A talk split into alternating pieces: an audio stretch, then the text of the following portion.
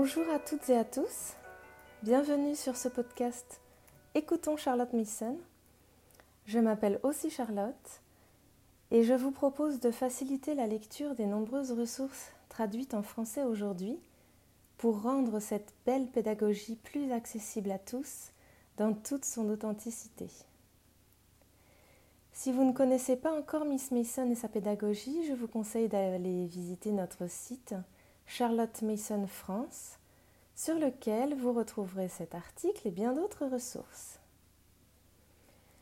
L'article d'aujourd'hui a été écrit pour la Parents Review par mademoiselle Laura Fownes en 1913 et il entre dans la continuité de l'article de la semaine passée sur les vies de Plutarque, puisqu'il traite aussi de la manière d'enseigner la citoyenneté, sujet d'importance dans notre pédagogie pour l'avenir de notre société. Avant de vous livrer les mots de mademoiselle Fownes, je vous fais part de la note préliminaire de l'équipe de Charlotte Mason Poetry, rédigée lors de la publication de l'article original sur leur site en 2019. Laura Fownes a obtenu son diplôme de la House of Education en 1899.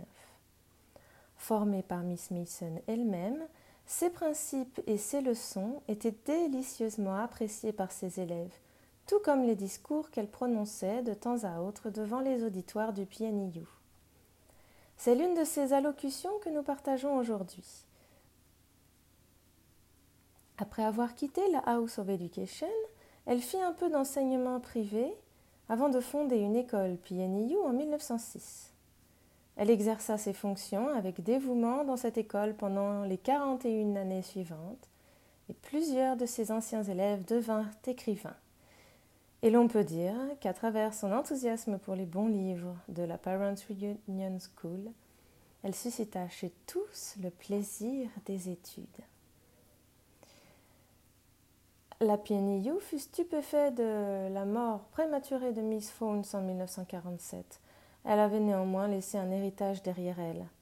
Un parent écrivit en sa mémoire Je serai toujours reconnaissant pour tout ce que l'école a fait pour mes deux enfants, et j'espère que les bonnes bases posées au cours de leurs années les plus influençables perdureront tout au long de leur vie. Mais Laura Fons n'a pas seulement touché le cœur des élèves de son école. Elle a également touché le, corps, cœur de tous les enseignants qui lurent sa formation des citoyens, le PNU publia sous forme de brochure. Ces idées sur la manière d'enseigner la citoyenneté ont été immortalisées dans ces pages imprimées. Et aujourd'hui, nous les immortalisons sur le World Wide Web. Puisse-t-elle bénir votre foyer et votre école également. Je commence donc. Je suppose qu'à l'heure actuelle, on reconnaît de plus en plus l'importance d'inculquer aux enfants le sens des devoirs et des responsabilités de l'individu à l'égard de l'État, d'éveiller chez chaque enfant la conscience qu'il est, lui aussi, un citoyen, et de lui révéler ce que ce terme implique, quels sont les droits et les privilèges qu'il partagera et ce qu'il devra donner en énergie et en pensée comme contribution au bien-être de la communauté? L'enfant d'aujourd'hui est le citoyen de demain. Il sera peut-être l'homme d'État de demain, celui qui aidera à contrôler son pays, à diriger ses lois. En réalisant cela, nous ne pouvons certainement pas exagérer l'importance de traiter ce sujet comme une partie intégrante de l'éducation. Grave et sérieuse, en effet, est la responsabilité de ceux qu'ils soient parents ou enseignants, à qui incombe cette tâche. Dans son sens le plus large, la citoyenneté embrasse un champ si vaste que je me contenterai d'en indiquer les différentes branches et de proposer des suggestions sur la manière de mener à bien cette formation. En premier lieu, nous devons essayer d'aider l'enfant à établir pour lui-même ses relations dans la vie qui doivent, tôt ou tard, faire partie de notre moi conscient sur la construction desquelles dépendent le caractère et la personnalité. Les relations avec soi-même, avec notre espèce et avec Dieu. Ces trois éléments forment un cycle si complet qu'il me semble que nous ne pouvons pas attacher plus d'importance à l'un plutôt qu'aux autres, Car comment pouvons-nous reconnaître la valeur des choses qui appartiennent à Dieu si nous ne pouvons pas réaliser la valeur de celles qui concernent notre moi supérieur? Et cela n'est-il pas accompli grâce à nos semblables?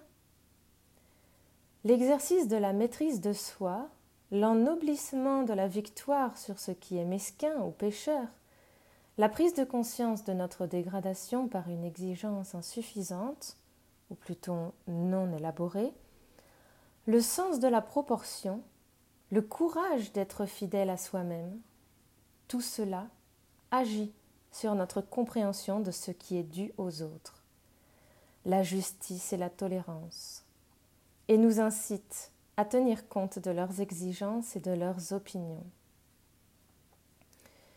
Et celles-ci ne sont-elles pas à leur tour influencées et amenées à la réussite par la sauvegarde en nous-mêmes de cette flamme allumée par le souffle de Dieu qui purifie les motivations et crée le désir de nous exprimer à son égard à travers nos relations et nos semblables? Browning ne dit-il pas Pourquoi distinguer de Dieu le bien de l'homme? Ou, constatant qu'ils ne font qu'un, pourquoi oser se méfier? Tel est, si je puis m'exprimer ainsi, l'aspect spirituel et moral de la formation à la citoyenneté, dont dépendent les leçons plus directes sur le sujet et sans lesquelles elles perdent, elles perdent leur valeur. Maintenant, en ce qui concerne les méthodes employées dans la PUS pour appliquer cette formation, sauf dans les leçons qui traitent expressément du gouvernement des pays et des faits les plus évidents de l'économie, l'enseignement doit être indirect. L'aide la plus précieuse que nous puissions apporter à l'établissement de relations et au perfectionnement des facteurs qui constituent un citoyen du type le plus élevé, c'est de présenter à l'imagination des idées vivantes incarnant la maîtrise de soi, l'abnégation, la reconnaissance du plus grand bien par la considération du bien-être d'autrui. De telles idées contribueront à permettre à l'enfant, lorsqu'il arrivera à l'âge adulte, de s'identifier à la vie sociale et nationale, d'être un bon patriote, un gardien attentif de l'honneur de son pays et de sa justice. Les deux ne devraient-ils pas en fait ne faire qu'un? À avoir un jugement raisonné et équilibré, à avoir une vision large des problèmes sociaux et politiques, et surtout à faire preuve d'une grande tolérance, prompte à apprécier les droits et les opinions des autres. Le sujet doit donc, pour l'essentiel, être enseigné de manière indirecte, lorsque l'occasion se présente, et elle se présentera encore et encore dans le programme scolaire ordinaire, dans l'histoire, dans les biographies, dans les contes de fées, dans la poésie. L'enseignant doit être constamment à l'affût des occasions de diriger l'attention, de guider la perception vers les points qui concernent la conduite des faits et des hommes en relation avec le peuple et l'État. Cette direction, cette orientation de la perception et non de l'opinion, je ne saurais trop insister contre toute tentative de forcer l'opinion, exige du tact et du jugement. Le fait de diriger constamment l'attention sur ce sujet ne fait qu'éveiller des sentiments d'agressivité et même de dégoût. La méthode de travail doit être aussi variée et captivante que possible. Et l'occasion doit être pour l'enfant un moment agréable et précieux dont il peut profiter pendant quelques minutes pendant l'étude du sujet traité. Je pense que je n'ai pas besoin de dire, en ces temps de sympathie plus raisonnée, que la moralisation devrait être évitée. En fait, je sens que je devrais plutôt m'excuser d'y avoir fait allusion, mais que la citoyenneté, sous certains de ses aspects, invite, voire tente à la faute. Qu'en est-il des moyens de mettre en œuvre cet enseignement? Le plan de travail proposé par mademoiselle Mason offre de nombreuses possibilités de développer cette formation selon une progression minutieuse et séquentielle. Dans les classes inférieures, l'enseignement n'est naturellement qu'indirect. Dans les classes supérieures, il est étudié à la fois de façon indirecte, au fur et à mesure que l'occasion se présente dans les différentes leçons, et de façon expresse par l'utilisation de certains livres traitant de la morale de tous les jours et de l'économie. Dans les formes 1, les enfants ont la possibilité et l'occasion d'aborder des sujets tels que l'histoire, les leçons sur les lieux en rapport avec les, les événements actuels, la lecture à haute voix de livres tels que Tales from St. Paul Cathedral de Mrs. Freeman Lord, qui leur permettent d'apprécier la valeur réelle des grands hommes qui ont travaillé et combattu pour l'Angleterre et l'Empire, la lecture de contes de fées et la poésie. La poésie, en effet, se suffit à elle-même. Sa beauté, son influence sur l'imagination et son caractère élevé créent des idéaux et un sens de l'aspiration.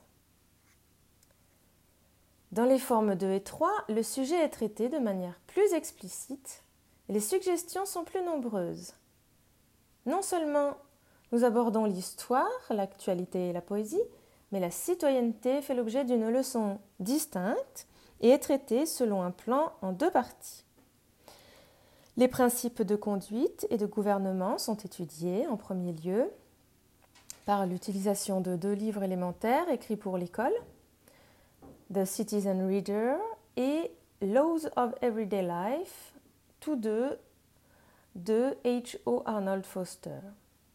Et en second lieu, par la lecture des vies des patriotes, soldats et hommes d'État grecs et romains, écrites par Plutarque. Ces vies de Plutarque sont un élément essentiel du programme PUS, et il est difficile de surestimer leur valeur. En tant que langage, en tant que littérature, en tant que biographie, en tant qu'histoire, elles présentent en elles-mêmes un large champ d'éducation. Mais leur principale valeur éducative est le terrain qu'elles offrent pour la formation à la citoyenneté. Pensez à la gamme d'illustrations et d'applications qu'offrent des vies telles que celles de Jules César, de Caton, de Démosthène, d'Alexandre et d'Aristide le Juste. Dans la forme 3, le sujet est encore approfondi par l'introduction d'un livre traitant du patriotisme local. Nous utilisons actuellement l'histoire de Londres d'Annie Besant, conférencière, féministe, libre penseuse socialiste et théosophe britannique. Et par l'étude de l'éthique élémentaire. Cette dernière, qui touche au rapport à soi, est une branche très difficile et délicate à traiter dans la formation des jeunes enfants. Le livre utilisé est Ourselves de Miss Mason, et il est si plein de suggestions, si direct, si profondément compatissant que je pense qu'il est plus sage de le lire avec les enfants, en les laissant faire leurs propres remarques, poser leurs propres questions et faire leurs propres commentaires. Nous offrons seulement le meilleur de nous-mêmes en sympathie et en encouragement, toujours prêts à aider la pensée difficile à exprimer, à expliquer ce qui, parce que c'est si nouveau et étrange, semble difficile à saisir. Il devrait y avoir une atmosphère de confiance mutuelle dans laquelle la réserve est pour le moment mise de côté. Cette barrière si redoutable à l'expression de nos pensées les plus profondes, surtout dans les questions traitant des désirs spirituels et moraux. Dans la forme 4, l'ensemble du programme en biographie, en littérature, en géographie et en histoire générale et spécifique doit amener l'élève, chez qui ce sens de la citoyenneté a été soigneusement et progressivement développé, à réfléchir sur le patriotisme, sur la conduite de l'État, sur la citoyenneté, ses attributions et ses exigences. Ce sens est encore encouragé par des lectures spéciales comme celle de Mazzini, de Carlyle, de Boès, et par l'étude de quelques livres simples traitant de questions d'économie sociale et politique et d'impérialisme. Ceux qui ont lu les articles intitulés The Basis of National Strain parus dans le Times Educational Supplement au printemps de l'année dernière reconnaîtront comment mademoiselle Mason applique les théories qu'elle y a présentées dans le programme de travail établi pour la PUS. Elle prévoit que l'enfant acquérera les connaissances et une formation à la citoyenneté à partir des bonnes sources, c'est-à-dire par le contact personnel avec les livres qui constituent notre littérature et par leur étude. Et ne pouvons-nous pas voir dans une telle formation une promesse de cet idéal futur, que nous attendons tous avec espoir, lorsque le pays ne sera plus gouverné par la politique des partis, mais que chaque citoyen contribuera à promouvoir le bien national, et que les directeurs de l'État seront animés par les motifs les plus purs pour l'avancement et la croissance de la nation dans la droiture et l'intégrité Dans toutes les formes, les meilleurs résultats sont obtenus, je pense, par la discussion. Une discussion discrètement guidée et sagement contrôlée. Par ce moyen, les opinions sont sollicitées et données. Les idées circulent et un sentiment de coopération est créé, qui anime l'enfant d'un sentiment de dignité du fait que sa pensée personnelle a été reçue avec attention et critiquée avec un intérêt bienveillant. Et l'esprit de camaraderie, de partage en tant que citoyen, est ainsi créé et donnera l'impression de faire partie d'une communauté. Encore une fois, les enfants aiment tant s'ouvrir à la pensée spéculative, et l'enseignant devrait leur en fournir l'occasion, car malgré les nombreuses erreurs de raisonnement et les envolées fantaisistes dues au manque d'expérience, la réflexion est ainsi encouragée, et l'occasion est offerte de s'entraîner au raisonnement, à la retenue et à la pondération. Il faut aussi s'efforcer d'inculquer la passion de la justice et se garder des condamnations à l'emporte-pièce. Ces deux éléments, la justice et la tolérance, ne constituent-ils pas les exigences fondamentales de la vie privée, sociale et nationale? Nous devrions exiger la prudence, et même l'exercer, dans l'expression des opinions. L'enseignant doit donc veiller sur lui-même et sur son attitude à l'égard du sujet traité. Il doit s'efforcer de donner autant d'aspects et de citer autant d'opinions que possible, en soulignant que chacun a le droit de penser comme il l'entend, à condition d'avoir réfléchi soigneusement, profondément et pour lui-même.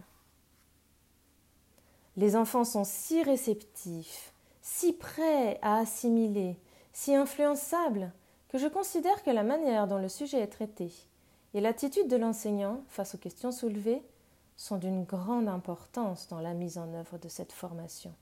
Et j'insiste encore une fois sur la sérieuse responsabilité encourue, la prudence requise dans le traitement. Je me permets en conclusion de vous lire quelques réponses à des questions posées lors des examens, illustrant les différents points que j'ai mentionnés dans mon exposé et la manière dont les élèves ont répondu à cet enseignement. Le premier exemple concerne un enfant de la forme 2 qui a 10 ans. La question était comment Démosthène a-t-il appris à parler clairement? Sa réponse Démosthène a appris à parler clairement en faisant beaucoup de choses. L'une d'elles consistait à aller au bord de la mer et à crier pour s'entendre au-dessus du rugissement des vagues. Une autre consistait à parler avec des pierres dans sa bouche de sorte qu'il devait parler distinctement. Une autre consistait à aller dans une salle souterraine et lorsque quelqu'un venait le voir, il répétait tout ce que cette personne avait dit, jusqu'à ce qu'il puisse le dire correctement. Il avait aussi l'habitude de se raser la tête pour ne pas pouvoir sortir de la cave et remettre certaines choses en ordre. Deuxième question, comment Démosthène s'est-il comporté à la mort de sa fille et pourquoi? Pourquoi a-t-il été exilé? Sa réponse. Lorsque la fille de Démosthène est morte, il s'est habillé de façon très élégante et n'a pas prêté attention à la mort de sa fille. Il a continué à vivre comme si de rien n'était pendant sept jours. Quand les gens lui demandaient pourquoi il n'en tenait pas compte, il répondait simplement que c'était la femme qui devait se lamenter quand quelqu'un mourait, que les et que les hommes n'étaient pas là pour aider. Un jour, un homme devait être jugé pour avoir volé de l'argent, mais Démosthène pensa qu'il n'avait pas besoin d'être jugé. Il demanda donc à être jugé à sa place. Le juge dit qu'il devait payer cinquante talents, mais comme Démosthène n'avait pas cinquante talents, il dut être mis en prison. Comme Démosthène était très faible, il ne pouvait pas rester en prison, alors une nuit ses gardiens l'ont aidé à s'échapper. Alors qu'il quittait Athènes, il fit une prière à la déesse en lui demandant pourquoi elle aimait ces trois choses, les hiboux, les dragons et les hommes. Troisième question, décrivez exactement comment presque tous les hommes participent au gouvernement du pays. Sa réponse Presque tous les hommes participent au gouvernement du pays parce que presque tous les hommes ont une voix. Chaque homme vote pour la personne qui, selon lui, aidera le mieux à gouverner le pays. Il contribue à gouverner le pays en aidant à choisir un bon membre du Parlement.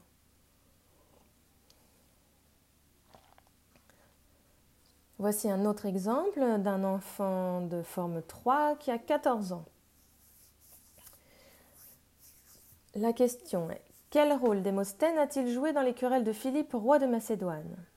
Sa réponse Démosthène et Philippe étaient de grands ennemis. Philippe essayait toujours de conquérir Athènes et les autres États de la Grèce. Et Démosthène lui résistait et maintenait les États unis. Démosthène pensait que Philippe était un grand général. Et Philippe respectait Démosthène pour ses grandes raisons. Démosthène était vraiment un lâche, et lors d'une bataille contre Philippe, il fut l'un des premiers à s'enfuir du champ de bataille. Deuxième question, montrez comment la lâcheté, la réserve, la vantardise, la suffisance et l'habitude de la romance sont associées au mensonge? Sa réponse, la lâcheté est généralement la cause du mensonge. Un garçon qui ment ne le fait pas pour le plaisir de mentir, mais parce qu'il a peur de la responsabilité, d'avoir fait quelque chose pour laquelle il sait qu'il sera puni. Hmm. Les personnes réservées sont très gênantes pour les gens avec qui elles vivent. Les personnes réservées le sont souvent par souci de mystère et non parce qu'elles ont quelque chose à cacher. Mais cela donne l'impression qu'elles cachent quelque chose. Et leurs amis ne leur font pas confiance comme ils le feraient si elles étaient franches. La raison d'un mensonge vantard est que la personne qui ment souhaite paraître plus intelligente ou meilleure que quelqu'un d'autre. La suffisance est aussi le désir de paraître meilleur qu'un voisin. Une personne suffisante parle toujours de telle ou telle grande personne qu'elle a rencontrée ou prétend en savoir beaucoup sur des choses que l'autre ne connaît pas. Voici un nouvel exemple euh, d'un enfant de forme 4 qui a 15 ans la question Je connais aussi maman. Écrivez autant que vous le pouvez dans le style de Carlyle sur ce qu'il sait de maman. Sa réponse Le travail est la bénédiction de l'homme. Malheur à ceux qui vont se promener dans les rues de la racaille avec un chapeau de neuf pieds en se plaignant qu'il n'y a pas assez de chemises pour l'humanité. Des chemises, bon sang. Alors de quoi doit se plaindre cet orateur de l'argent, cet aristocrate qui ne fait rien? Les chemises ont été fabriquées, Manchester les a produites. Mais nous, ouvriers, ont toujours le dos nu. Nos travailleurs n'ont toujours pas de chemise. Ah, mon aristocrate au, au chapeau de neuf pieds, que faites-vous pour votre pays? Que faites-vous pour améliorer l'humanité de votre propre vie de bon à rien? Ces créatures qui siègent dans une salle à piliers en prétendant faire des lois ne peuvent-elles pas décider que tous les hommes doivent travailler? Le travail est une religion. Le travail est le purificateur d'âme de l'humanité. Ô vous, millionnaires adorateurs de Mammon, votre place dans notre monde, quelle est-elle? Et dans le prochain Très importante et splendide à vos yeux d'avare, sans doute. C'est très glorieux pour vos esprits stupides et avides d'or de s'asseoir et de ne rien dire, de ne rien faire. Mais pour ceux qui travaillent, ceux sur le travail desquels vous vivez, qu'en est-il? Oui, mes rois Mammon, qu'en est-il d'eux? Sans doute vous trouveront-ils encore les mains sur les genoux quand ils vous regarderont du haut de l'échelle. Deuxième question. La chasteté signifie la pureté. La pureté dans les pensées et les paroles et les actes. La conscience, si elle est instruite, décidera quelle pensée est pure ou impure. La conscience est comme le premier plan d'un tableau qui se distingue par sa clarté et son audace, alors que le reste est sombre et incertain. La conscience met en avant la chasteté pour aider l'amitié. Être comme Edward dans les profondeurs de la misère et du désespoir lorsqu'on n'est pas avec son ami n'est pas une amitié pure. Le roi Edward offre à Gaveston son royaume et sa couronne, qui ne pouvait lui donner. Et tout de même, la conscience nous dit que nous devons être loyaux envers nos amis, envers notre roi, envers notre pays et envers Dieu. Voyez comme le général Gordon était loyal. Il n'a pas voulu quitter le poste qui lui avait été confié. De même, le cardinal Wolseley, quelles que soient ses fautes, était loyal envers son ami et roi. L'archevêque Cranmer était fidèle à sa religion malgré l'épée et la raillerie. Regardez les martyrs. La modération ne signifie pas seulement s'abstenir de boire des boissons fortes. Que dit la conscience à l'avare qui vole le sucre? Voilà des jeunes drôlement inspirants. J'espère que cela vous aura autant inspiré que moi. Je vous laisse donc à vos propres réflexions et vous retrouve plus tard pour un nouvel épisode.